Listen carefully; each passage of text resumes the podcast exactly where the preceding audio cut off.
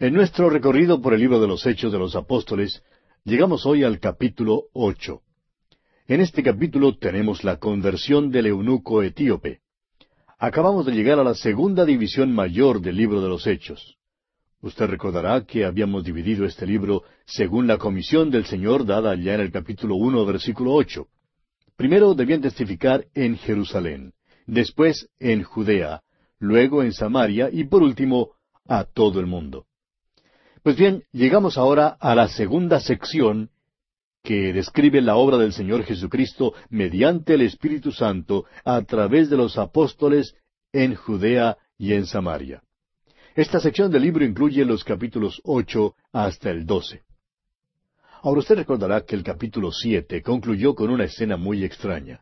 Incluía a dos jóvenes que tuvieron una influencia muy grande sobre la iglesia primitiva. Uno de ellos era Esteban, diácono, un joven que entregó su vida, es decir, fue el primer mártir de la iglesia. El otro era un joven fariseo que aprobó el apedreamiento de Esteban. Y su nombre era Saulo. Leamos pues el primer versículo de este capítulo ocho de los Hechos. Y Saulo consentía en su muerte. En aquel día hubo una gran persecución contra la iglesia que estaba en Jerusalén, y todos fueron esparcidos por las tierras de Judea y de Samaria, salvo los apóstoles. Saulo participó en la persecución de Esteban. Él dio sus vivas. Ahora este joven Saulo de Tarso se admiró cuando vio el rostro de Esteban. Esteban miró al cielo y dijo que allí estaba viendo parado a la diestra de Dios al Hijo del Hombre. Este joven Saulo también miró hacia arriba, pero no vio nada.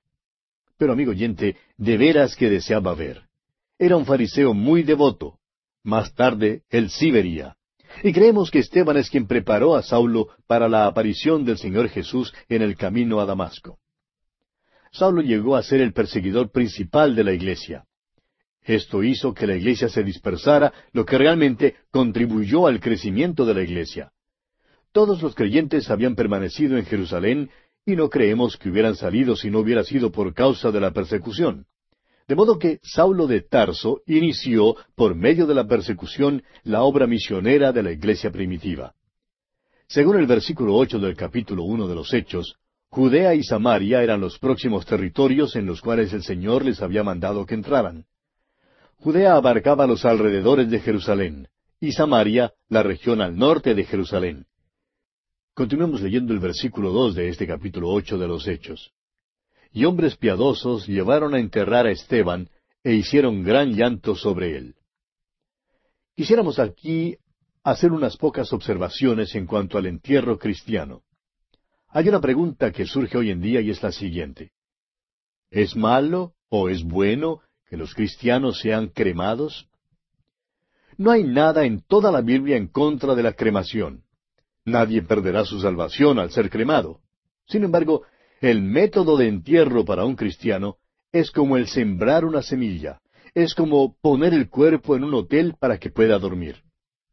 El apóstol Pablo se refiere a esto en su primera epístola a los tesalonicenses y también habla en detalle en cuanto a esto en su primera carta a los Corintios capítulo quince. Uno no quema la semilla antes de sembrarla. Uno tampoco quema el cuerpo de una persona antes de ponerlo en un hotel para que pueda dormir. Estamos seguros que el cuerpo de Esteban debe haber estado terriblemente mutilado. Aun así, dice que los hermanos creyentes lo llevaron tiernamente y lo pusieron en la tierra, así como usted sembraría una semilla. Esteban ya se había ido a la presencia de Cristo, quien le estaba esperando, pero su cuerpo entró en la tierra y se quedará allí hasta cuando sea levantado nuevamente. El apóstol Pablo dice en su primera carta a los Corintios capítulo quince versículos cuarenta y dos al cuarenta y cuatro lo siguiente. Así también es la resurrección de los muertos. Se siembra en corrupción, resucitará en incorrupción. Se siembra en deshonra, resucitará en gloria. Se siembra en debilidad, resucitará en poder. Se siembra cuerpo animal, resucitará cuerpo espiritual. Ahora no podemos ver cómo la cremación manifiesta esta idea. Creemos que la descripción de un verdadero entierro cristiano debe ser más acorde con la idea de sembrar una semilla. Hay quienes protestan que no tenemos más espacio para enterrar. Amigo oyente, esta vieja tierra ya ha recibido cuerpos por miles de años y todavía hay cupo para más. Allá en el libro de los Proverbios, capítulo treinta, versículos quince y dieciséis, leemos Tres cosas hay que nunca se sacian. Aun la cuarta nunca dice basta. El Seol, la matriz estéril, la tierra que no se sacia de aguas, y el fuego que jamás dice basta. Volviendo ahora al capítulo ocho de los Hechos, leamos el versículo tres. Y Saulo asolaba la iglesia, y entrando casa por casa, arrastraba a hombres y a mujeres y los entregaba en la cárcel. Este era un joven lleno de celo. Recuerde que más tarde escribió de sí mismo en su carta a los Filipenses, capítulo tres, versículo seis, diciendo, en cuanto a celo, perseguidor de la iglesia. Y vemos aquí el efecto de la persecución, efecto que siempre ha sido el mismo. En realidad no estorbó a la iglesia, sino que adelantó la obra de la iglesia. Pues según lo vemos en el versículo siguiente, versículo cuatro del capítulo ocho de este libro de los Hechos, dice, Pero los que fueron esparcidos iban por todas partes anunciando el Evangelio. Más tarde, el apóstol Pablo daría este mismo tipo de testimonio después que fuese echado en la cárcel de Roma. Allá en su carta a los Filipenses capítulo uno versículo doce escribió Quiero que sepáis, hermanos, que las cosas que me han sucedido han redundado más bien para el progreso del Evangelio. No creemos que la iglesia puede ser dañada desde afuera. Puede ser dañada desde adentro, como veremos más tarde en este capítulo. Ahora se nos presenta a Felipe, el segundo diácono, aquel que Dios usó de una manera maravillosa. Ahora Felipe llegó a ser un testigo en el extranjero, después de la muerte de Esteban. Y esto ya lo vemos en el versículo cinco. Leamos el versículo cinco. Entonces Felipe, descendiendo a la ciudad de Samaria, les predicaba a Cristo. El Señor Jesús había dicho que debían serle testigos en Jerusalén y en Judea y en Samaria. Ahora vemos que la palabra va hasta Samaria. Continuemos con el versículo seis. Y la gente unánime escuchaba atentamente las cosas que decía Felipe, oyendo y viendo las señales que hacía. Usted recordará que Esteban había ejercido dones junto con señales, y ahora vemos que a Felipe le fueron dados aquellos mismos dones. Ahora todos no los tenían. Fueron dados a los que ocupaban puestos de autoridad, a quienes llevaban la palabra de Dios al mundo. Llegó el día cuando aquellos dones acompañados de señales desaparecieron. Desaparecieron después de los tiempos de los apóstoles, cuando el canon de la Escritura fue completado y establecido. La doctrina es establecida por medio de las Escrituras. Los dones, junto con las señales, ya no son necesarias para vindicar la verdad y la autoridad de las Escrituras. Continuemos con los versículos siete y ocho de este capítulo ocho de los Hechos. Porque de muchos que tenían espíritus inmundos, salían éstos dando grandes voces, y muchos paralíticos y cojos eran sanados. Así que había gran gozo en aquella ciudad. El Evangelio ha llegado ahora a Samaria. Felipe fue bien recibido en Samaria y allí el Evangelio trajo gran gozo. ¿Quién lo hubiera creído? Veremos ahora que la iglesia está creciendo rápidamente. Pero como resultado de este movimiento popular, había quienes, aunque no eran creyentes de ninguna manera, se asociaban con la iglesia. En realidad eran inconversos, pero hacían una profesión de fe. Y conoceremos ahora a uno de estos. Veamos el versículo nueve de este capítulo ocho de los Hechos. Pero había un hombre llamado Simón, que antes ejercía la magia en aquella ciudad, y había engañado a la gente de Samaria, haciéndose pasar por algún grande. Este hombre alegaba tener un don que era acompañado de señales, y esto, claro, lo estableció como un gran personaje. Y notamos que pasa lo mismo hoy en día. Si alguien alega ser un sanador de fe, Créanos, amigo oyente, que eso coloca a esa persona en una clase especial. Ahora puede ser que algunos declaren que los sanadores de fe son personas muy humildes, pero tememos que la humildad sea para ellos algo que se pueda poner o quitar como un vestido. La humildad, amigo oyente, no se manifiesta en las reuniones donde una persona supuestamente esté sanando a los enfermos y alegando que él o ella es la única persona por allí que tiene ese don. Eso no es humildad. Eso es decir que usted es algún grande. Y eso es lo que hacía Simón el mago. Continuemos con los versículos diez y once de este capítulo ocho de los Hechos. A éste oían atentamente todos, desde el más pequeño hasta el más grande, diciendo, Este es el gran poder de Dios. Y le estaban atentos porque con sus artes mágicas les había engañado mucho tiempo. Estos hombres creían que Simón el mago era como un dios. Y lo mismo que esa gente, hay muchos hoy en día que son engañados. Amigo oyente, no sea usted engañado por algún hombre ni por su poder. Aun si un hombre está predicando la palabra de Dios, no mire al hombre, mire a la palabra de Dios y compruebe si la está presentando con exactitud. Mire a Dios, vuélvase a Él. Cuando quitamos los ojos del Señor Jesucristo, amigo oyente, entonces ponemos los ojos en el hombre. Y eso es lo que pasó en Samaria. Ahora leamos el versículo 12. Pero cuando creyeron a Felipe, que anunciaba el Evangelio del reino de Dios y el nombre de Jesucristo, se bautizaban hombres y mujeres. Felipe predicó el Evangelio en Samaria y muchos hombres y mujeres creyeron. Simón se encontró con Felipe y al parecer hizo una profesión de fe bajo el ministerio de Felipe. Creemos que Simón es el primer estafador religioso en la iglesia, pero no el último. Profesó ser creyente durante el avivamiento de mucho alcance que tuvo lugar en Samaria bajo el ministerio de Felipe. Cumplió todo el ritual externo. Profesó creer, pero no entró en la fe salvadora. Fue bautizado y llegó a ser amigo de Felipe. Ahora el versículo 13 dice, También creyó Simón mismo, y habiéndose bautizado, estaba siempre con Felipe y viendo las señales y grandes milagros que se hacían, estaba atónito. A este Simón se le mostró el camino de Jesucristo y se quedó impresionado. Sin embargo, no se convirtió. Ahora fíjese usted que hay otros también que se dicen ser creyentes y que profesan, pero que no son salvos, no han renacido.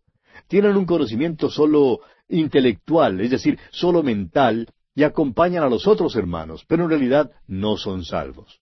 Estos quizás hasta han sido bautizados con agua, pero no han sido bautizados con el Espíritu Santo. Hay muchos hoy en día, así como Simón el mago amigo oyente. Recibimos muchas cartas de amigos radioescuchas que nos cuentan que desde que han estado estudiando la Biblia, mediante nuestro programa a través de la Biblia, han comenzado a examinar su fe. Muchos se han dado cuenta que han estado simplemente siguiendo o acompañando a otro, pero que ellos mismos no habían sido convertidos en verdad. Ahora es necesario que nos examinemos. Ahora el apóstol Pablo dice lo siguiente allá en su segunda carta a los Corintios capítulo 13, versículo 5. Examinaos a vosotros mismos si estáis en la fe, probaos a vosotros mismos. Examínese, amigo oyente, si está en la fe o no lo está. Este hombre Simón tenía todos los adornos externos respondió que creía en Jesús y por tanto fue bautizado. Pero en realidad no era salvo, no tenía una fe genuina. Leamos los versículos catorce al dieciséis de este capítulo ocho de los Hechos. Cuando los apóstoles que estaban en Jerusalén oyeron que Samaria había recibido la palabra de Dios, enviaron allá a Pedro y a Juan, los cuales, habiendo venido, oraron por ellos para que recibiesen el Espíritu Santo porque aún no había descendido sobre ninguno de ellos, sino que solamente habían sido bautizados en el nombre de Jesús. Cuando los apóstoles se enteraron de que había un gran movimiento del Espíritu en Samaria, enviaron a Pedro y a Juan para verificarlo, y hallaron una gran compañía de creyentes que profesaban, pero que no habían sido renacidos realmente, no habían sido bautizados con el Espíritu Santo. El Espíritu de Dios no moraba en ellos, no eran salvos habían cumplido una ceremonia externa. Y amigo oyente, el cumplir una ceremonia no le hará cristiano. Vemos aquí que a Simón, por ejemplo, le gustó la idea de hacer milagros. Ahora leamos el versículo 17. Entonces les imponían las manos y recibían el Espíritu Santo. Es posible que Felipe no hubiera explicado todos los hechos y las condiciones del Evangelio. Puede ser que ellos no los hubieran aceptado. En todo caso, ahora son traídos a una compañía con los apóstoles. Ahora creen al Evangelio y creen en el Señor Jesucristo. Y ahora el Espíritu de Dios ha entrado en ellos. Creemos que es necesario considerar esto a la luz de su medio circundante histórico. La comisión fue dada a los apóstoles de que abrieran cada nueva región al Evangelio. En el día de Pentecostés, el Evangelio fue proclamado en Jerusalén. Ahora Pedro y Juan debían llevarlo a Samaria y a Judea. El apóstol Pablo sería el apóstol a los gentiles. Dios lo planeó de tal manera que un apóstol abriría cada nueva región del mundo a la predicación del Evangelio. Jesús les había mandado que hicieran eso. Y ahora lo vemos cumpliéndose aquí en Samaria. Leamos ahora los versículos 18 y 19 de este capítulo 8 de los Hechos. Cuando vio Simón que por la imposición de las manos de los apóstoles se daba el Espíritu Santo, les ofreció dinero, diciendo, Dadme también a mí este poder, para que cualquiera a quien yo impusiera las manos reciba el Espíritu Santo. Simón el mago quería pagar por el don. ¿Por qué? Porque este hombre era un estafador religioso. Quería emplearlo para ganancia propia. ¿Cuántas alegaciones similares son hechas hoy en día, amigo oyente? Alegan que grandes milagros se hacen en sus reuniones y humildemente dicen que ellos no tienen nada que ver con esos milagros. Si es así, ¿por qué pues permiten seguir con esta clase de engaño? En realidad, la palabra que se usa aquí es hechizar. Engañan a la gente por hechizo. Hoy en día, amigo oyente, hay estafadores religiosos también que engañan a multitudes de personas. Y esto es lo que daña a la iglesia. La persecución de afuera no dañó a la iglesia, dispersó a la iglesia y en realidad ayudó para el adelanto del Evangelio. Lo que dañó a la iglesia, amigo oyente, fue la entrada de hombres que profesaban ser creyentes cuando en realidad no lo eran. La iglesia siempre es dañada cuando esto ocurre. Lo mismo ocurrió con el Señor Jesús. Fue traicionado desde adentro. Uno de sus propios discípulos lo traicionó. Su propia nación lo traicionó al imperio romano. El imperio romano le crucificó. Y todavía ocurre lo mismo en el día de hoy. La iglesia es traicionada desde adentro. Es como el caballo de madera que fue traído a la ciudad de Troya. La ciudad era impenetrable, era invulnerable hasta cuando el caballo de Troya se metió adentro. El diablo principió por perseguir a la iglesia luchando contra ella desde afuera, y descubrió que no tenía éxito. La persecución simplemente esparcía el Evangelio. Entonces decidió principiar su trabajo por dentro, y allí es donde se puede meter y hacerle verdadero daño. ¿Cuántos pastores pueden testificar de esto hoy en día? Estamos seguros que hay hermanos que nos están escuchando hoy que dicen un amén a lo que estamos diciendo. Bien, continuemos con los versículos veinte y veintiuno de este capítulo ocho de los Hechos. Entonces Pedro le dijo, Tu dinero perezca contigo, porque has pensado que el don de Dios se obtiene con dinero. No tienes tú parte ni suerte en este asunto, porque tu corazón no es recto delante de Dios. Es por esto que dijimos que este hombre no se había convertido.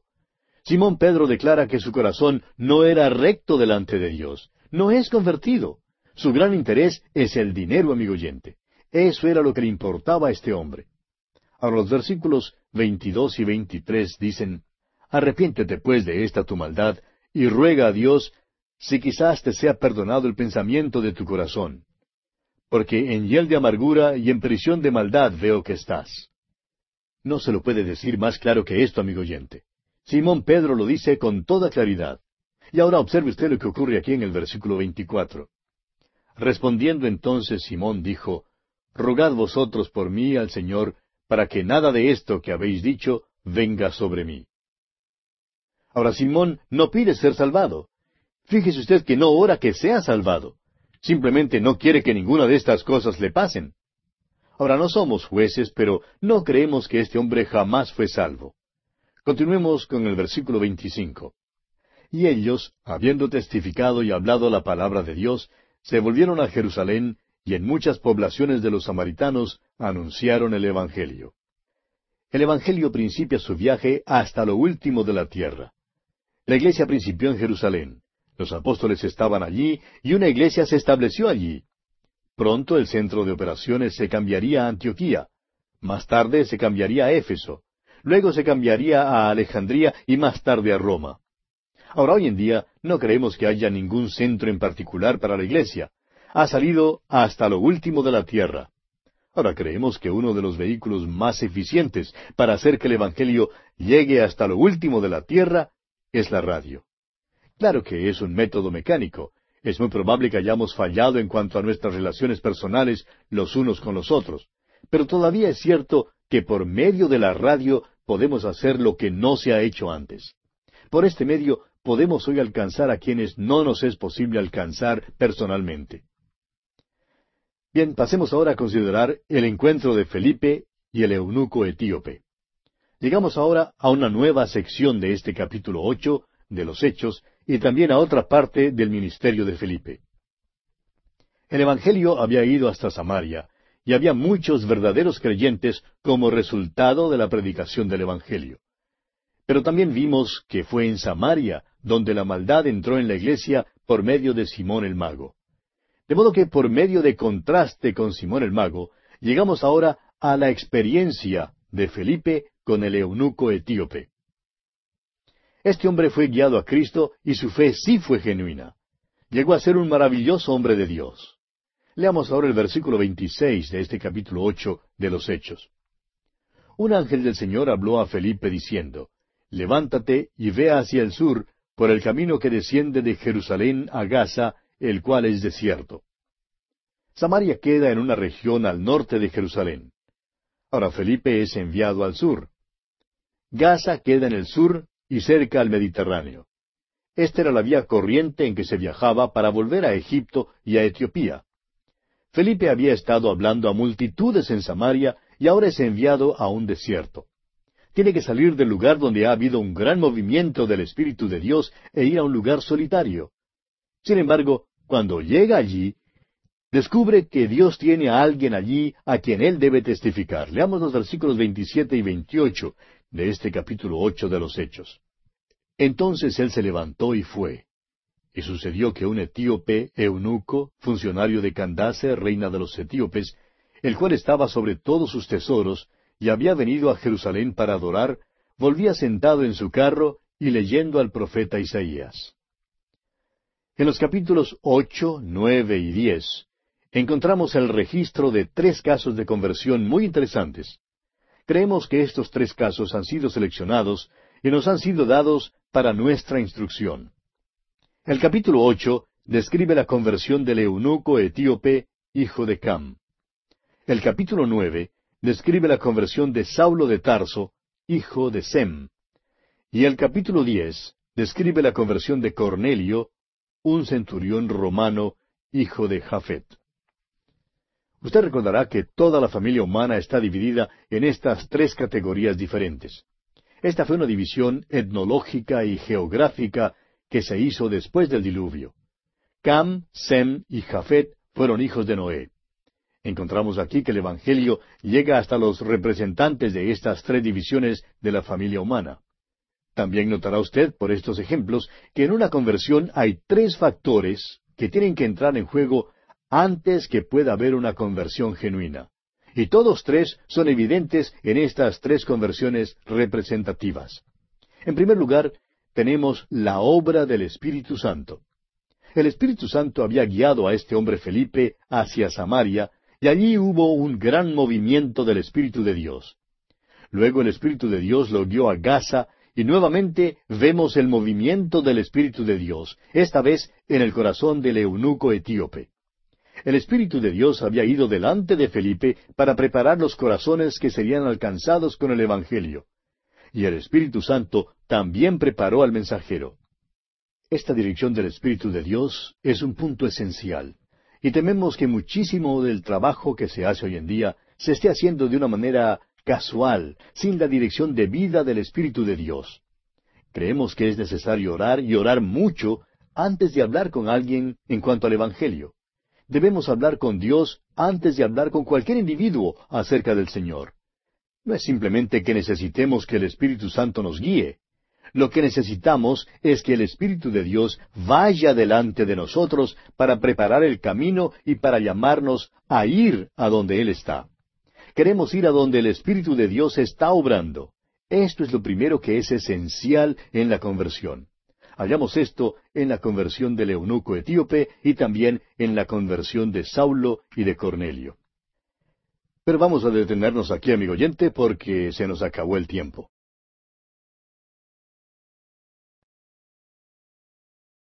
Continuando nuestro recorrido por el libro de los Hechos, y en particular por el capítulo ocho, Seguimos considerando hoy la conversión del eunuco etíope que comenzamos en nuestro programa anterior.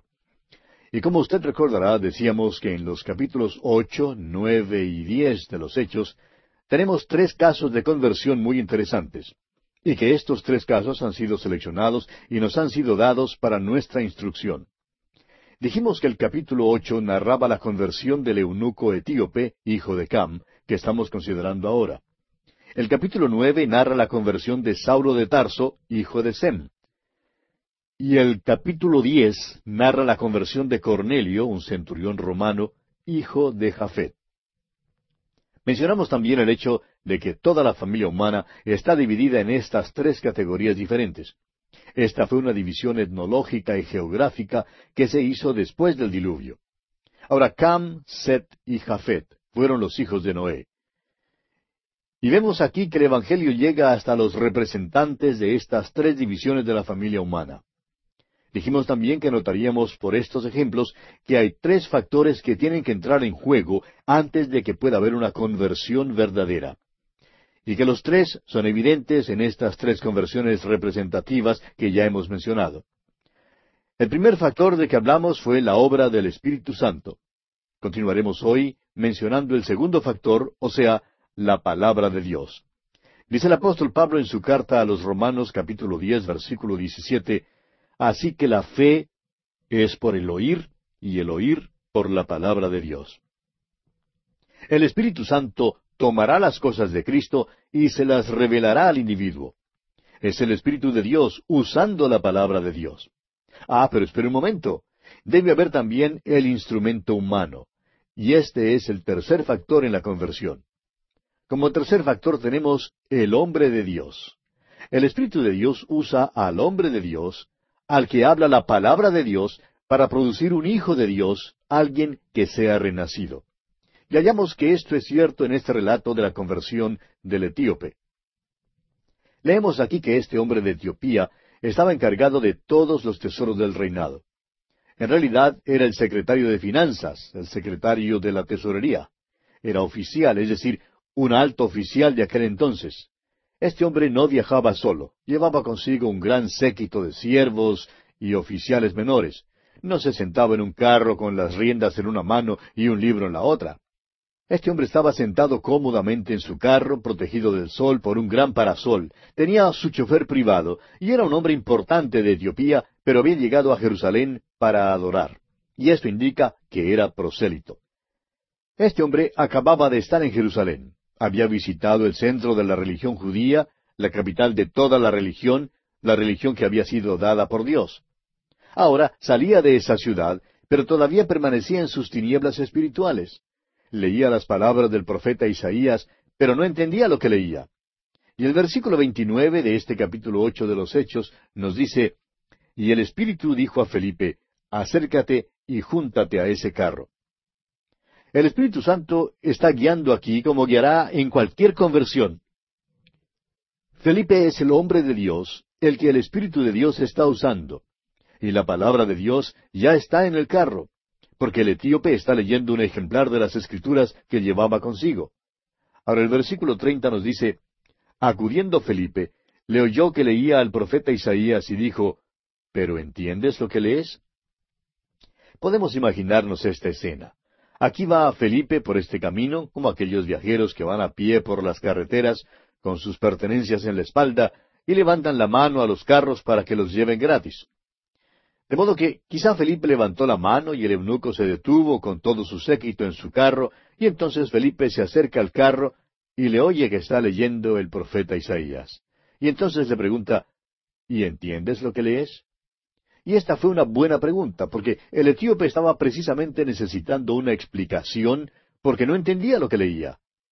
Y veamos lo que ocurre aquí en los versículos 31 al 33 de este capítulo 8 de los Hechos. Él dijo, ¿Y cómo podré si alguno no me enseñare? Y rogó a Felipe que subiese y se sentara con él. El pasaje de la escritura que leía era este. Como oveja a la muerte fue llevado, y como cordero mudo delante del que lo trasquila, así no abrió su boca. En su humillación no se le hizo justicia, mas su generación, ¿quién la contará? Porque fue quitada de la tierra su vida. Usted quizá reconocerá que este es el capítulo 53 de Isaías. Está leyendo los versículos siete y ocho. Es obvio que ha estado leyendo por algún rato y también debe haber leído los versículos anteriores que dicen, despreciado y desechado entre los hombres, varón de dolores, experimentado en quebranto, y como que escondimos de él el rostro, fue menospreciado y no lo estimamos. Ciertamente llevó él nuestras enfermedades y sufrió nuestros dolores, y nosotros le tuvimos por azotado, por herido de Dios y abatido. Mas él herido fue por nuestras rebeliones, morido por nuestros pecados. El castigo de nuestra paz fue sobre él, y por su llaga fuimos nosotros curados. Todos nosotros nos descarriamos como ovejas, cada cual se apartó por su camino. Mas Jehová cargó en él el pecado de todos nosotros. Es obvio, pues, que el eunuco debió haber leído también estos versículos. Y dicen aquí los versículos treinta y cuatro y treinta y cinco de este capítulo ocho de los Hechos, respondiendo el eunuco dijo a Felipe, Te ruego que me digas, ¿de quién dice el profeta esto? ¿De sí mismo o de algún otro? Entonces Felipe, abriendo su boca y comenzando desde esta escritura, le anunció el Evangelio de Jesús. Qué maravilloso lugar para comenzar, amigo oyente. Es que cuando el Espíritu de Dios guía, las cosas se revelan maravillosamente, ¿ve usted? Él tomará las cosas de Cristo y las pondrá en claro. Usará la palabra de Dios. No creemos que sea posible que las personas se conviertan solamente oyendo cantar un himno. El himno puede afectar emocionalmente a una persona y guiar la voluntad de esa persona para que haga una decisión por Cristo. Pero si la palabra de Dios no está en ello, no puede haber una verdadera conversión. Se requiere la palabra de Dios. ¿Cuán importante es eso? Bien, hemos visto ya cuán maravillosamente Dios usó a Simón Pedro en la conversión de multitudes de personas.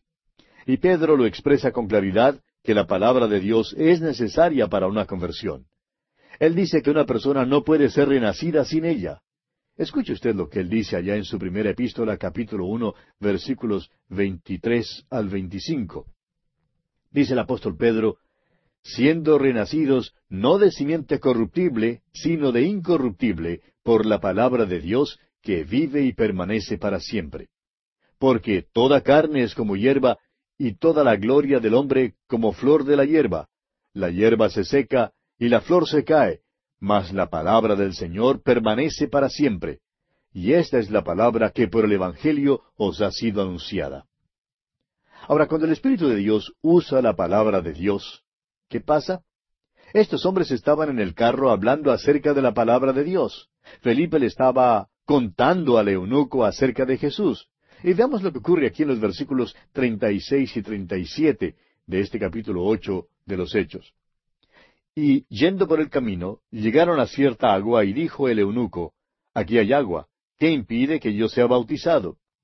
Felipe dijo, Si crees de todo corazón, bien puedes. Y respondiendo dijo, Creo que Jesucristo es el Hijo de Dios. Recuerde usted que Felipe había tenido una experiencia con Simón el mago allá en Samaria y no quiere que el caso se repita. Por eso, cuando este hombre pide ser bautizado en agua, Felipe quiere estar seguro de que él cree de todo corazón. Y leemos en los versículos siguientes, versículos treinta y ocho y treinta y nueve, y mandó parar el carro, y descendieron ambos al agua, Felipe y el eunuco, y le bautizó. Cuando subieron del agua, el Espíritu del Señor arrebató a Felipe, y el eunuco no le vio más, y siguió gozoso su camino. Dice aquí que Felipe fue arrebatado. Bueno, ya no era necesario que estuviera allí. Y el eunuco etíope siguió entonces su camino y salió así de las páginas de la escritura en su carro. Siguió gozoso su camino. Ahora, ¿qué le parece a usted, amigo oyente, este hombre etíope? ¿Sabe usted que la primera gran iglesia no se fundó en los Estados Unidos, ni en Europa, ni en Latinoamérica. Hubo una gran iglesia en África del Norte, mucho antes que hubiera iglesias en otras partes. El eunuco etíope evidentemente volvió y por su testimonio y su influencia, una gran iglesia fue fundada allí. Se puede hablar mucho en cuanto a la historia de la iglesia en Etiopía, pero el tiempo no nos permite hacerlo aquí. Ahora, ¿qué le parece a usted, Felipe? Bueno, leamos el versículo cuarenta. Pero Felipe se encontró en Azoto, y pasando anunciaba el Evangelio en todas las ciudades hasta que llegó a Cesarea. Azoto está situada en las cercanías de Gaza. Para llegar a Cesarea tendría que pasar por Jope, donde está Tel Aviv hoy en día. Por tanto, él salió predicando el Evangelio mientras subía junto a la costa hasta Cesarea. El Evangelio, pues, había ido hasta Judea y a Samaria, y ahora está saliendo hasta lo último de la tierra. El eunuco ha llevado el Evangelio a Etiopía. Felipe lo está llevando por la costa hasta Cesarea. Y bien, así concluye, amigo oyente, el capítulo ocho de este libro de los Hechos de los Apóstoles. Llegamos ahora al capítulo nueve. Este capítulo cuenta otra conversión sumamente interesante. La conversión del eunuco etíope que estudiamos en el capítulo anterior tuvo lugar en un carro.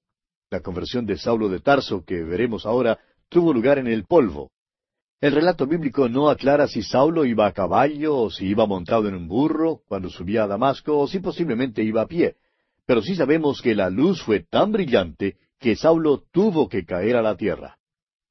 Al llegar a nuestro estudio de la epístola a los filipenses, consideraremos los aspectos teológicos, psicológicos y filosóficos de la conversión de Saulo de Tarso. Aquí solamente trataremos los hechos de lo que realmente tuvo lugar en el camino a Damasco. Leamos pues los primeros dos versículos de este capítulo nueve de los Hechos. Saulo, respirando aún amenazas y muerte contra los discípulos del Señor, vino al sumo sacerdote y le pidió cartas para las sinagogas de Damasco, a fin de que si hallase algunos hombres o mujeres de este camino, los trajese presos a Jerusalén. Cuando la persecución comenzó en Jerusalén, la iglesia comenzó a dispersarse. La iglesia de Jerusalén a su vez tuvo que comenzar a reunirse en secreto. Los apóstoles se quedaron en Jerusalén, pero muchos de los otros salieron de esta ciudad. Hallamos, por ejemplo, a Felipe en Samaria y junto a la costa mediterránea, como ya lo hemos visto. Lo que causó esta dispersión, por supuesto, fue el apedreamiento de Esteban, seguido por la persecución. Como resultado, los líderes religiosos en Jerusalén se sintieron satisfechos ahora por haber ahuyentado de Jerusalén a los cristianos. Y al parecer estaban dispuestos a quedarse satisfechos con esto, es decir, todos, excepto Saulo de Tarso. Él era quien respiraba amenazas y muerte contra los discípulos del Señor. Aborrecía a Jesucristo. No creemos que el Señor Jesucristo haya tenido jamás un enemigo mayor que este hombre Saulo de Tarso.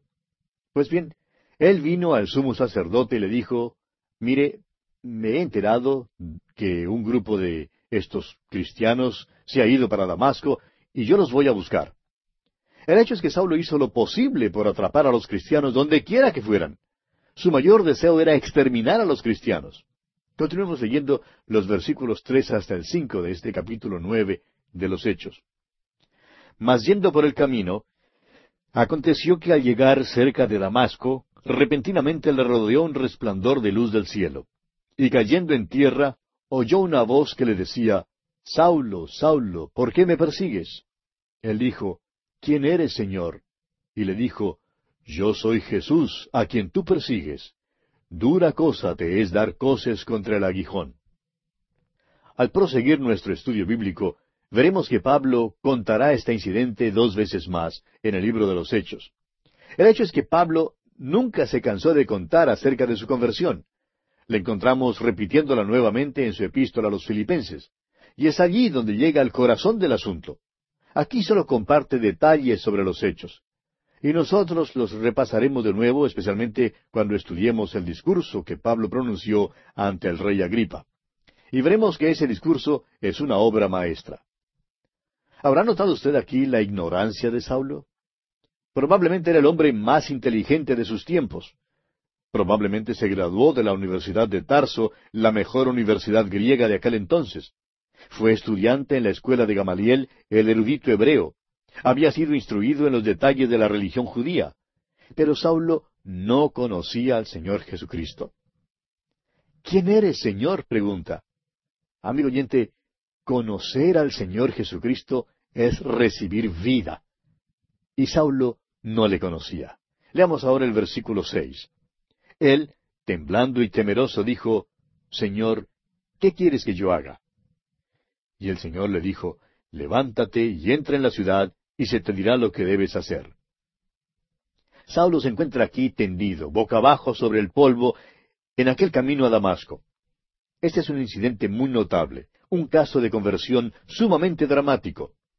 Notemos además que Pablo enseguida revela su conversión. Este hombre que aborrecía al Señor Jesús, el que había hecho todo lo posible en contra de él, ahora le llama Señor. Y le pregunta al Señor lo que él quiere que haga. Está completamente dispuesto a hacer lo que sea la voluntad del Señor. Ha sido completamente cambiado. Esto nos recuerda las palabras del Señor Jesús allá en Mateo 7:20 que dice, Así que por sus frutos los conoceréis. Sin duda, amigo oyente, podemos saber lo que ha pasado en la vida de este hombre. El versículo siete de este capítulo nueve de los Hechos dice, Y los hombres que iban con Saulo se pararon atónitos, oyendo a la verdad la voz, mas sin ver a nadie. Más adelante, Pablo en su relato dice que sus acompañantes no oyeron. Ahora, es que hubo quizá un conflicto entre este relato del doctor Lucas y el de Pablo. No, amigo oyente. Lo que pasó es que oyeron, pero no comprendieron nada. No les fue posible comprender lo que fue hablado. Los ruidos que escucharon no tuvieron ningún sentido para ellos, y tampoco vieron a nadie. Ahora volvamos un poco atrás y recordemos que cuando Pablo y Esteban se encontraron, eran enemigos. ¿Recuerda usted que en esa ocasión Esteban había dicho, Veo los cielos abiertos y a Jesús parado allí? Pues creemos que Saulo de Tarso también miró hacia el cielo pero dijo, Yo no veo nada. Pero bastó solo una mirada al rostro de Esteban para saber que él sí veía algo. Saulo seguramente se dijo entonces, Él tiene algo que yo no tengo. Espero que yo también pueda algún día ver los cielos abiertos y pueda ver a alguien. Y eso es precisamente lo que ocurrió aquí, amigo oyente. Pero ahora mientras Pablo atraviesa por esta experiencia, son sus compañeros quienes no pueden ver nada ni comprender nada. También hay otra cosa aquí que deseamos aclarar, y es que no creemos que nadie se pueda salvar sin la intervención de algún individuo. Y aquí en el caso de Saulo, creemos que el agente humano fue nada menos que Esteban. Estamos seguros que Pablo escuchó el Evangelio de sus labios y se quedó profundamente impresionado por su visión y su fidelidad hasta la muerte. Es por esto, amigo oyente, que usted y yo debemos usar siempre nuestra influencia a favor de la causa de Cristo. Bien, leamos ahora los versículos ocho y nueve de este capítulo nueve de los Hechos. Entonces Saulo se levantó de tierra, y abriendo los ojos no veía a nadie. Así que, llevándole por la mano, le metieron en Damasco, donde estuvo tres días sin ver, y no comió ni bebió.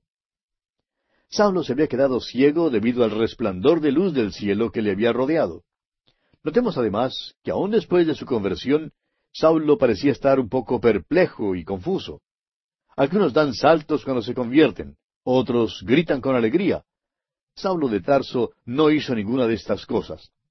Si nosotros le hubiéramos conocido durante uno de esos tres días en Damasco y le hubiéramos preguntado lo que le había pasado, creemos que su contestación habría sido bueno, no sé. Pero veremos que ya pronto Saulo se enterará de lo que le ha pasado. Leamos los versículos diez al doce de este capítulo nueve de los Hechos. Había entonces en Damasco un discípulo llamado Ananías, a quien el Señor dijo en visión, Ananías. Y él respondió, Heme aquí, Señor. Y el Señor le dijo, Levántate y ve a la calle que se llama derecha, y busque en casa de Judas a uno llamado Saulo de Tarso, porque he aquí, él ora. Y ha visto en visión a un varón llamado Ananías que entra y le pone las manos encima para que recobre la vista. Saulo de Tarso, un joven de mucho talento, se halla en Damasco ciego y confundido. Mientras tanto, el Espíritu de Dios viene a un hombre llamado Ananías y le dice que vaya donde está Saulo de Tarso. Continuemos leyendo los versículos trece al dieciséis. Entonces Ananías respondió, Señor, he oído de muchos acerca de este hombre, cuántos males ha hecho a tus santos en Jerusalén. Y aún aquí tiene autoridad de los principales sacerdotes para prender a todos los que invocan tu nombre. El Señor le dijo, Ve, porque instrumento escogido me es este para llevar mi nombre en presencia de los gentiles y de reyes y de los hijos de Israel, porque yo le mostraré cuánto le es necesario padecer por mi nombre. Dios explica dos motivos por los cuales llamó a este hombre. Saulo fue el instrumento escogido por Dios para cumplir dos propósitos. En primer lugar, debía llevar el nombre de Jesús. Fíjese que no es llamado un testigo, como lo fueron los otros discípulos. Es posible que Pablo hubiera conocido a Jesús en su crucifixión, pero no había caminado con Jesucristo en los días de su carne. En realidad, no sabía nada acerca de él hasta aquel día en el camino a Damasco. Ahora llevaría ese nombre. Y es el mismo nombre que nosotros debemos llevar hoy en día, amigo oyente. Es el nombre de Jesús. Ahora Pablo llevaría este nombre en presencia de tres grupos diferentes, los gentiles, reyes y los hijos de Israel. Los gentiles fueron nombrados primero. Pablo fue el gran apóstol a los gentiles. Luego tenemos los reyes, y veremos que Pablo aparecerá delante de reyes y probablemente aún ante el mismo Nerón. Y luego llevaría el nombre de Jesús a la nación de Israel. Cuando Pablo entraba en una ciudad, siempre visitaba primero la sinagoga. La sinagoga casi siempre servía como su lugar de arranque para introducirse a una comunidad, para meterse en la vida de la ciudad. Desde allí alcanzó a los gentiles. Pero siempre iba primero a los judíos. En segundo lugar, el Señor dijo que mostraría a Saulo cuán grandes cosas tendría que sufrir por el Señor. O sea que fue escogido para sufrir por Jesucristo. Creemos que nunca ha habido otro que haya sufrido tanto por el Señor como lo que sufrió el apóstol Pablo. Nadie se atreve a decir, yo he sufrido más que cualquier otro. ¿Por qué permite Dios que esto me pase? Podemos sufrir o podemos pensar que sufrimos más de lo que realmente sufrimos. Sea como fuere, ninguno de nosotros sufre como sufrió Saulo de Tarso por el Señor, después que llegó a ser el apóstol Pablo. Ahora, al reflexionar sobre esta conversión extraordinaria, sabemos que hay quienes recordarán que dijimos que la conversión requiere que el Espíritu Santo obre por la palabra de Dios y por medio de un hombre de Dios. Y en cuanto a la conversión de Saulo de Tarso, dijimos que el agente humano había sido Esteban. Más tarde el Señor Jesús se apareció personalmente a Saulo. Ahora recordemos que antes que el Señor Jesús dejara a sus discípulos, les dijo que iba a enviar a su Espíritu Santo y les explicó lo que el Espíritu haría. Dijo el Señor Jesús allá en el Evangelio, según San Juan, capítulo 16, versículos 14 y 15, Él me glorificará, porque tomará de lo mío y os lo hará saber. Todo lo que tiene el Padre es mío, por eso dije que tomará de lo mío y os lo hará saber. Ahora creemos que cuando el Señor Jesucristo apareció personalmente a Saulo, el Espíritu de Dios abrió sus ojos espiritualmente y los cerró físicamente para que pudiera ver al Señor Jesús. De modo que podemos decir que ciertamente el Espíritu Santo estaba obrando. Y bien, amigo oyente, aquí vamos a quedarnos por hoy porque nuestro tiempo ya ha tocado a su fin. Continuaremos, Dios mediante, en nuestro próximo programa.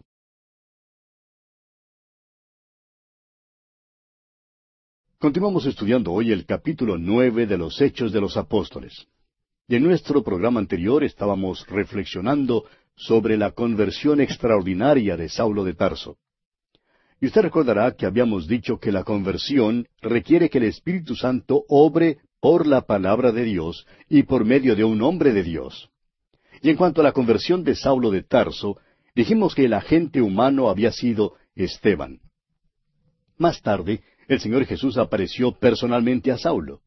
Ahora recordemos que el Señor Jesús, antes de dejar a sus discípulos, les dijo que iba a enviar a su Espíritu Santo, y les explicó lo que el Espíritu Santo haría. Dijo Jesús allá en el capítulo 16 del Evangelio según San Juan, versículos 14 y 15, con respecto al Espíritu Santo, Él me glorificará, porque tomará de lo mío y os hará saber las cosas que habrán de venir. Todo lo que tiene el Padre es mío, por eso dije que tomará de lo mío y os lo hará saber. Ahora creemos que cuando el Señor Jesucristo apareció personalmente a Saulo, el Espíritu de Dios abrió sus ojos espiritualmente y los cerró físicamente, a fin de que Saulo pudiera ver al Señor Jesús. De modo que podemos decir que ciertamente el Espíritu Santo estaba obrando. Ahora, ¿qué en cuanto a la palabra de Dios? ¿Cómo fue usada en la conversión de Saulo? Saulo de Tarso era fariseo. Sabía muchísimo en cuanto a la palabra de Dios. El hecho es que si había alguien que estuviera saturado de la palabra de Dios, ese era Saulo de Tarso. Más tarde, cuando escribió sus epístolas, era obvio que conocía bien el Antiguo Testamento. Por tanto, es muy claro aquí que el Espíritu Santo y la palabra de Dios operaron en su conversión. Además, como dijimos, es muy claro que Esteban actuó como el instrumento humano para alcanzar a Pablo. Y como lo veremos más adelante, creemos que además de Esteban, el Señor usó también a Ananías como otro agente humano para alcanzar a Saulo. Creemos, pues, que Dios usa un instrumento humano en la conversión de todo individuo. Ahora es posible que ese individuo no esté presente precisamente en la hora de la conversión. Pues la influencia de nuestro testimonio por medio de nuestra vida y por medio de nuestras palabras llega más allá del momento mismo del testimonio. Es por eso que usted y yo, amigo oyente, debemos siempre dejar un buen testimonio para el Señor Jesucristo. Permítanos ahora contarle algunos incidentes para demostrar que esto es cierto. El doctor Magui, autor de estos estudios bíblicos, recibió en una ocasión una carta de un barbero. Y este barbero le contaba que tenía cierto cliente que había venido regularmente a su barbería ya por veinte años. Un día, cuando este cliente salió de la silla para pagar por su corte de cabello, le preguntó al barbero, ¿Ha escuchado usted alguna vez el programa a través de la Biblia? El barbero dijo que no, que nunca lo había escuchado. Entonces, sin esperar más, este cliente se dirigió donde estaba el radio y le indicó al barbero dónde se podía sintonizar el programa. Luego le dijo al barbero, lo pasan por esa emisora todos los días a las ocho de la mañana. Escúchelo. Esa fue la última vez que estos dos hombres se vieron, pues el cliente murió repentinamente muy pronto después de este incidente. Usted, amigo oyente, quizá ya puede imaginarse cómo termina esta historia. El barbero empezó a escuchar el programa y después de dos años se escribió. Y lo más maravilloso es que por medio del programa llegó a conocer a Jesucristo como su Salvador personal. Ahora, otro incidente. El doctor C. E. Schofield es el hombre que dirigió el trabajo relacionado con la Biblia anotada que lleva su nombre y que es muy valiosa para el estudio bíblico. Pues bien, antes de su conversión, él era un abogado internacional sobresaliente, pero tenía un problema y este era que solía tomar mucho. Tenía una madre piadosa y devota, quien oraba continuamente por él. Pero ella murió antes de que el doctor Schofield fuera convertido. Cierta vez, el doctor Schaefer, otro hombre de Dios, estaba orando junto con el doctor Schofield. Más tarde, dijo que había oído al doctor Schofield decir, Señor, si mi madre no sabe que me he convertido, favor de decírselo. Dios, amigo oyente, sí usa un instrumento humano en la conversión de toda persona. Es posible, repetimos, que esa persona no esté presente en el momento de la conversión, pero es por medio de un instrumento humano que Jesucristo entra en la presencia de un individuo. Dios obra en la conversión por medio de un hombre de Dios que usa la palabra de Dios y que es guiado por el Espíritu de Dios. Ahora volviendo al capítulo nueve de los Hechos de los Apóstoles, leamos el versículo diecisiete. Fue entonces Ananías y entró en la casa, y poniendo sobre él las manos, dijo, Hermano Saulo, el Señor Jesús, que se te apareció en el camino por donde venías, me ha enviado para que recibas la vista y seas lleno del Espíritu Santo. ¿Qué cambio, amigo oyente? Todavía es Saulo de Tarso, pero ahora es hermano Saulo. Ya no es el enemigo, es hermano. Y amigo oyente, cualquiera que ame al Señor Jesucristo llega a ser hermano de todos los hermanos. Todos somos hermanos en Él. Lamentablemente tenemos que añadir aquí que los hermanos no siempre se portan como hermanos. En fin, Saulo va a recibir ahora su vista física. También va a ser lleno del Espíritu Santo. Será lleno del Espíritu para servicio. Esta es la experiencia que se manifiesta en la vida del creyente. Saulo había sido bautizado ya con el Espíritu Santo en el camino a Damasco porque fue salvado en ese camino. Pero no fue sino hasta cuando este hombre Ananías vino a él cuando fue lleno del Espíritu Santo. Por medio de esta plenitud del Espíritu, llegará entonces a ser testigo para el Señor Jesús y recibirá su vista física y espiritual. Leamos ahora el versículo 18 de este capítulo nueve de los Hechos. Y al momento le cayeron de los ojos como escamas, y recibió al instante la vista, y levantándose fue bautizado. Notamos ahora que Saulo es bautizado con agua. Ya había recibido el bautismo del Espíritu Santo al experimentar la salvación en el camino a Damasco. Pero ahora es bautizado con agua como señal y sello de su conversión. El agua no tenía nada que ver con su salvación. Ya había sido salvo y bautizado con el Espíritu Santo allá en el camino a Damasco. Cuando Ananías puso sus manos sobre él, fue lleno del Espíritu Santo para servicio. Ahora el versículo 19 dice, Y habiendo tomado alimento, recobró fuerzas. Y estuvo Saulo por algunos días con los discípulos que estaban en Damasco. Veamos ahora cómo Saulo empieza a testificar en Damasco. Leamos el versículo 20. Enseguida predicaba a Cristo en las sinagogas, diciendo que éste era el Hijo de Dios. Notemos que Saulo de Tarso empieza a testificar enseguida. ¿Por qué? porque es lleno del Espíritu Santo.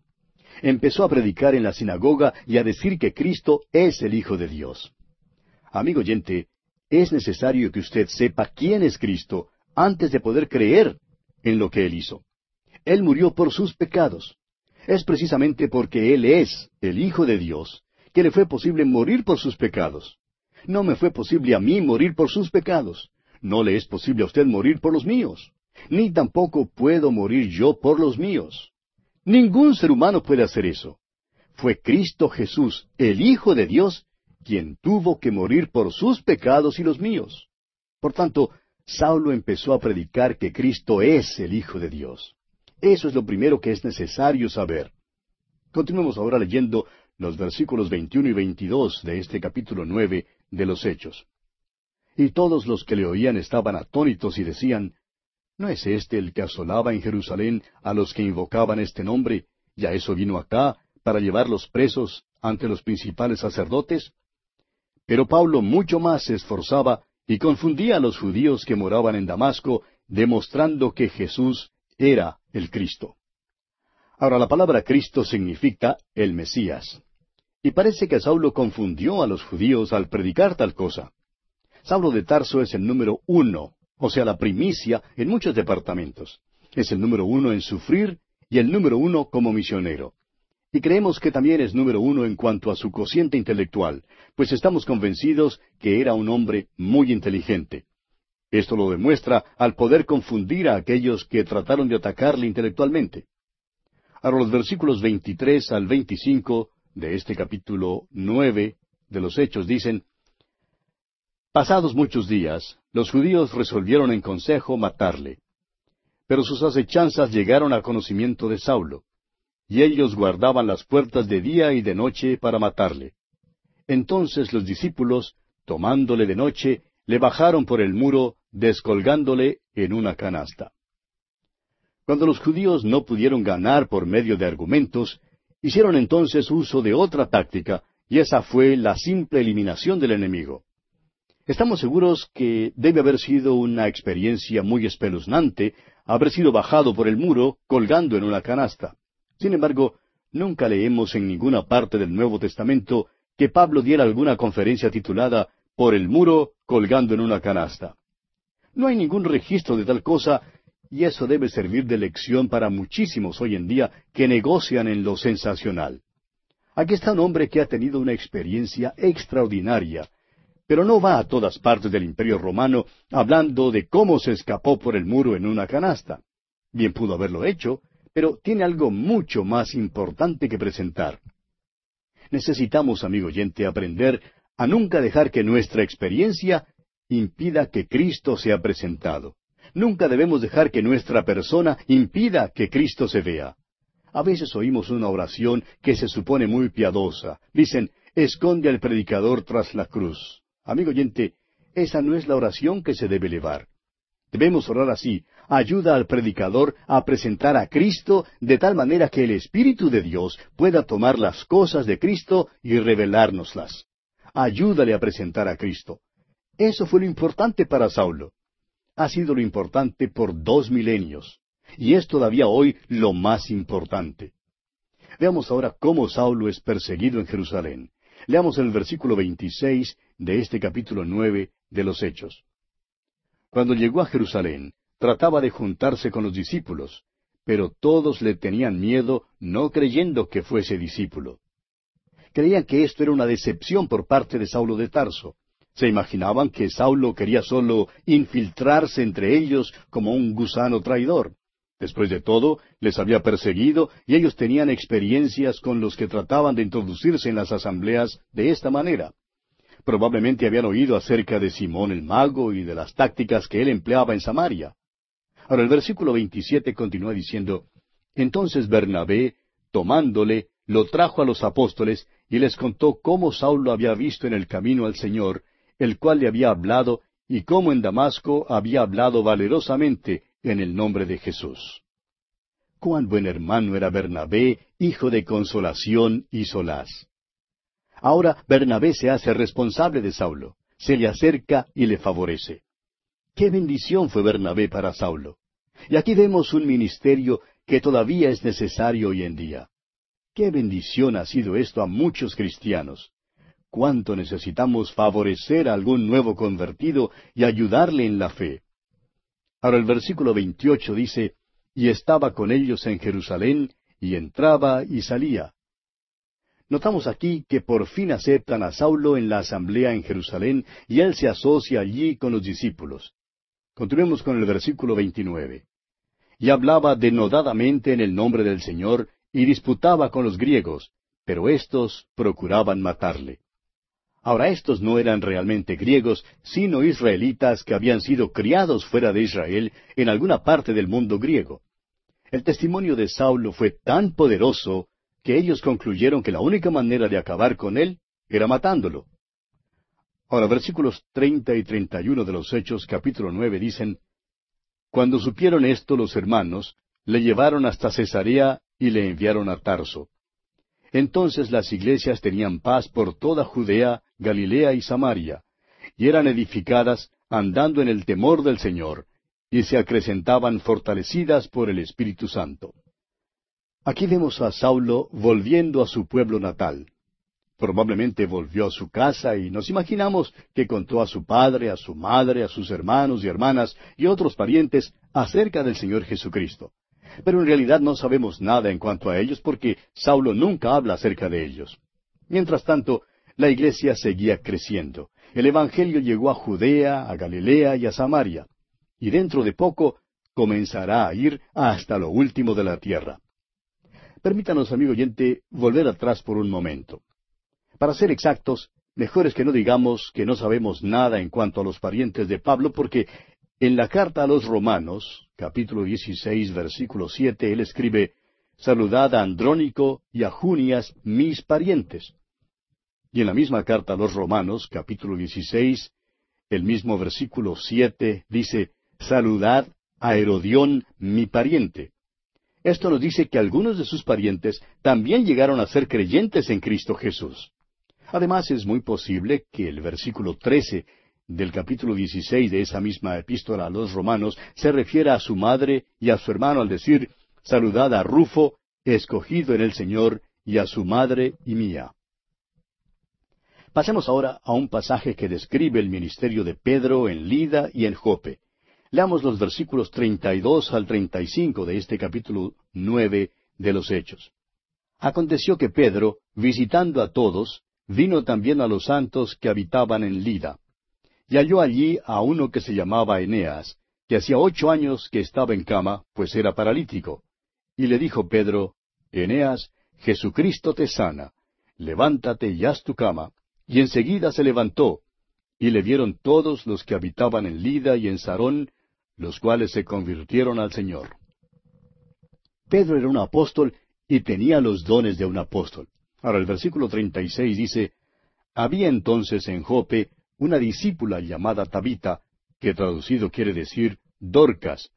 Esta abundaba en buenas obras y en limosnas que hacía.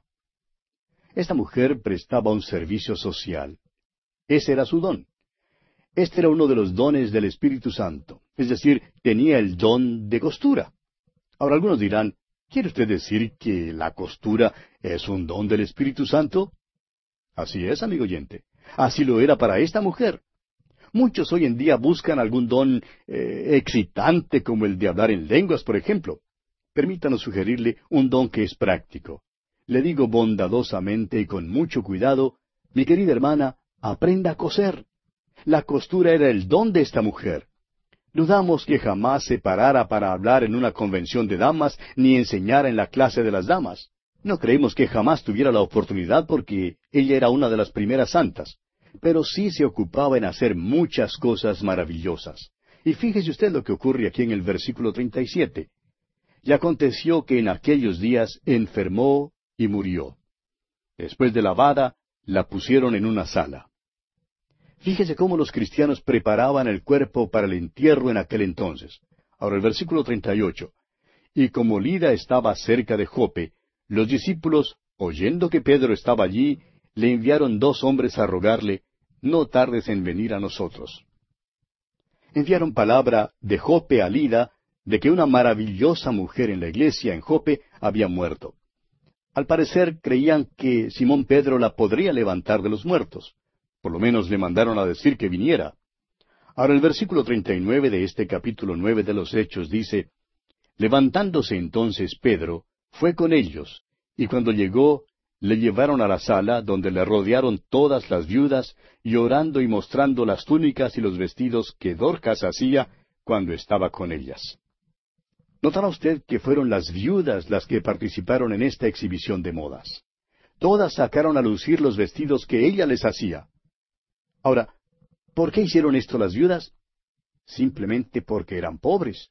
No podrían haber tenido ningún vestido si no fuera porque Dorcas se los hacía. Ella había cosido ropa para ellas. En esto consistía su ministerio. Este fue su don del Espíritu Santo, amigo oyente. Continuemos con los versículos cuarenta y cuarenta y uno de este capítulo nueve de los Hechos. Entonces, sacando a todos, Pedro se puso de rodillas y oró, y volviéndose al cuerpo dijo, Tabita, levántate. Y ella abrió los ojos, y al ver a Pedro, se incorporó. Y él, dándole la mano, la levantó. Entonces, llamando a los santos y a las viudas, la presentó viva.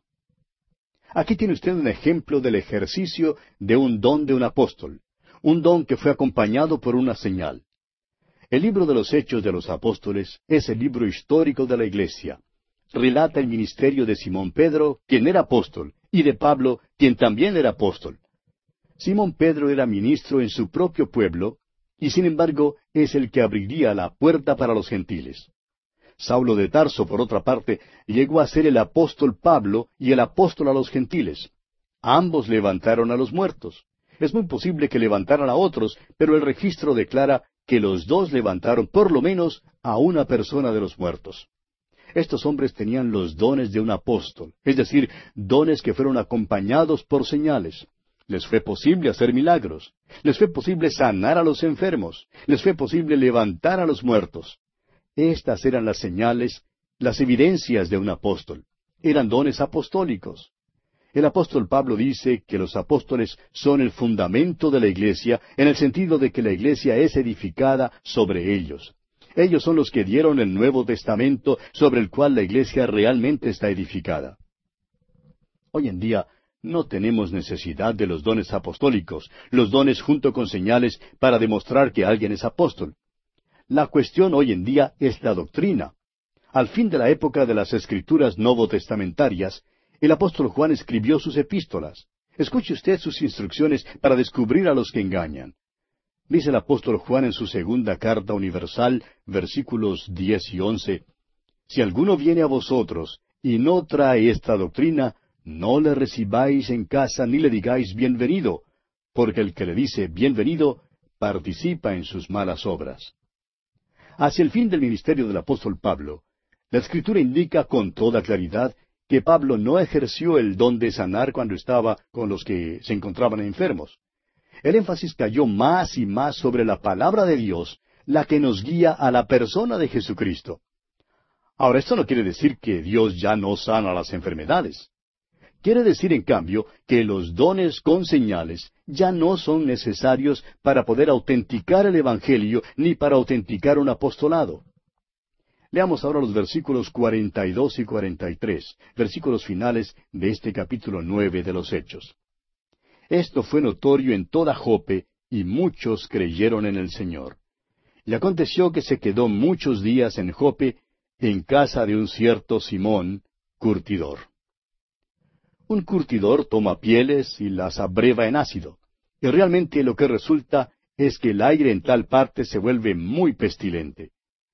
Ahora aquellos que han tenido la oportunidad de ir a Israel, a la Tierra Santa, y han podido visitar a Jope, han podido ver el lugar donde Simón Pedro se quedó, y es posible que sea este el mismo cuarto. Nos dicen que Jope es un pueblo algo pintoresco a la orilla del agua, y esta casa está en la ribera. La casa parece ser lo suficientemente vieja como para haber estado allí por mucho tiempo. Este pues es el lugar donde Simón Pedro se quedó por muchos días.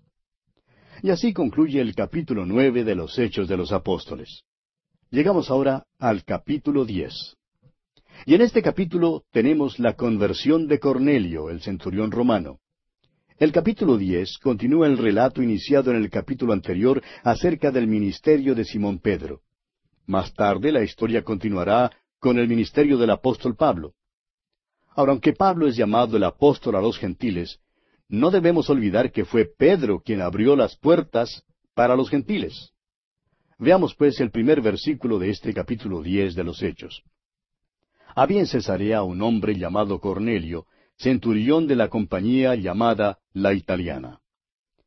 Recuerde usted que Pablo había estado en Cesarea, como vimos allá en el capítulo nueve, versículo treinta, y que probablemente alguno de los otros apóstoles habían estado predicando el Evangelio por la costa. El Aviv realmente es parte de la vieja ciudad de Jope. Al viajar uno por la costa desde Jope, el próximo lugar de algún tamaño sería la ciudad de Cesarea. Esta, en verdad, era una ciudad romana y era el lugar donde vivía Pilato. Esta ciudad era la residencia oficial del gobernador y de los que gobernaban la tierra. Por tanto, esta es la ciudad donde estaba apostado Cornelio. Él era centurión de una compañía de soldados romanos llamada la italiana. Y bien, amigo oyente, hablaremos más con respecto a Cornelio en nuestro próximo programa, Dios mediante. Por hoy tenemos que detenernos aquí porque nuestro tiempo ha llegado ya a su fin.